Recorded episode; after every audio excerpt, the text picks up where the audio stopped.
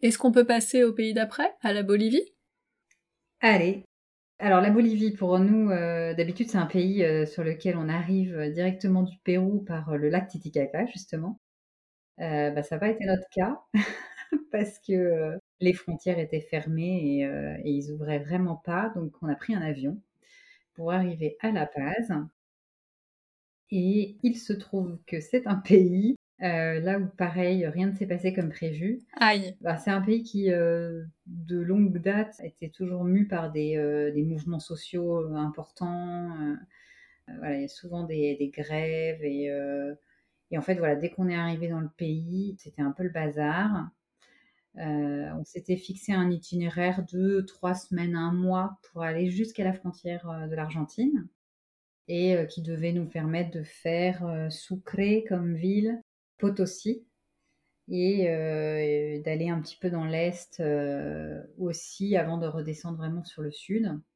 Sauf que euh, bah, on est bien arrivé à Sucre, mais à peine arrivé à Sucre, bah, déjà il y a eu une sorte de, blocus sur la ville. Tout était fermé, on pouvait plus sortir. Et très rapidement, bah, il n'y avait plus de bus qui rentraient, qui sortaient. On était vraiment enfermés dans la ville. Hein. Ah. Euh, et, très rapidement, en fait, euh, les gens ont commencé à nous dire non mais euh, vous pouvez pas rester ici. il faut, trouver des solutions. La ville de Potosi est complètement fermée.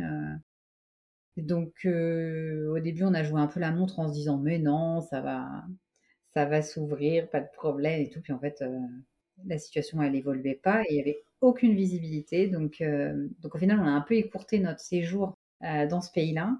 La seule chose qu'on a réussi à faire, parce que ça nous tenait vraiment à cœur, et heureusement c'était dans une zone en fait qui était un peu épargnée par justement les mouvements sociaux, c'est sud Lipèze, la région du sud Lipèze en fait, donc est vraiment à la frontière avec l'Argentine et, et surtout même le Chili, et dans lequel il y a euh, le fameux euh, Salar d'Uyuni, et euh, qui est une région sur laquelle en général on rayonne pendant 3-4 jours en 4x4 et bah, c'est des paysages qui sont absolument incroyables. Ça ressemble à quoi?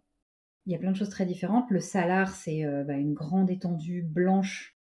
nous, on l'a fait en saison sèche, donc tu as un sol craquelé. C'est le sel en fait qui va être exploité et c'est un, bah, un, désert. Donc assez fascinant comme endroit parce que cette grande étendue blanche, c'est, il faut imaginer avec la réverbération du soleil dans lequel on cuit en fait euh, littéralement. Et après, donc dans la continuité euh, du salar, ben, on passe dans des paysages alors souvent très désertiques, mais avec des lagunes de couleurs. Des lagunes, euh, il y en a une qui s'appelle la Laguna Colorada, mais donc c'est des couleurs du vert, du rouge, du orange, du bleu, des flamants, des mmh. flamants roses, des, des renards des sables, il y a un paysage qui s'appelle, euh, j'avais adoré euh, le, désert de Dali, parce qu'en fait, euh, Dali se serait inspiré de certains de ces paysages pour faire certaines de ses toiles et, représenter justement bah, des zones désertiques, en fait, avec simplement un arbre mort, sec. À d'autres endroits, il y a bah, des formations rocheuses extrêmement, extrêmement originales. Euh, il y a toute une partie où il y a des, euh, sortes de geysers, tout un volcan aussi euh, qu'on peut escalader. Enfin, c'est vraiment des paysages très très différents. C'est fou. Que tu parcours sur des centaines de, kilomètres. Ouais, c'est vraiment un endroit spectaculaire.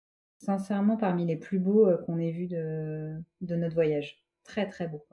Et puis l'expérience en 4x4 euh, comme ça, c'était vraiment sympa. On a dormi dans un hôtel de sel, justement, bah, quand on était oh. Salar. Ouais, ouais, c'était euh, c'est vraiment très singulier. Hein, euh. Et là, c'est pareil, c'était avec un organisme que vous avez fait ça?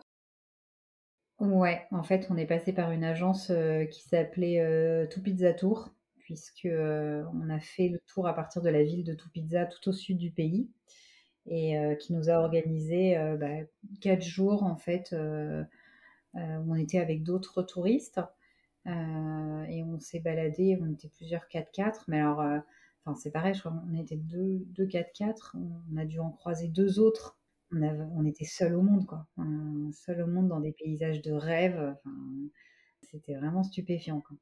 Ouais, ouais, une chouette, une chouette expérience, dans ce désert qui est très connu des voyageurs, qui viennent sur la Bolivie ou qui sont dans le coin, mais qui finalement, en dehors de cette, heu, niche de personnes, enfin est vraiment, heu, vraiment pas connu du tout, quoi. La Bolivie, c'est un pays qui mériterait vraiment d'être beaucoup plus connu, qu'il ne l'est. C'est marrant parce que le Pérou est le pays le plus visité d'Amérique du Sud et on se dit finalement la Bolivie, recèle beaucoup de trésors, aussi. C'est le pays juste à côté, ils sont frontaliers et et la proportion de tourisme est sans commune mesure, inférieure, quoi.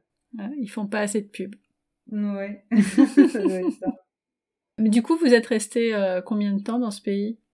Bah, du coup, on n'est pas restés que 15 jours, je Ah crois, ouais. parce que de toute façon, en fait, il y avait tout un tout un pan du pays qui était complètement bloqué et en fait, on a hésité, on s'est dit: «Qu'est-ce qu'on fait? Est-ce qu'on attend?» et heu, on s'est dit qu'il valait mieux continuer.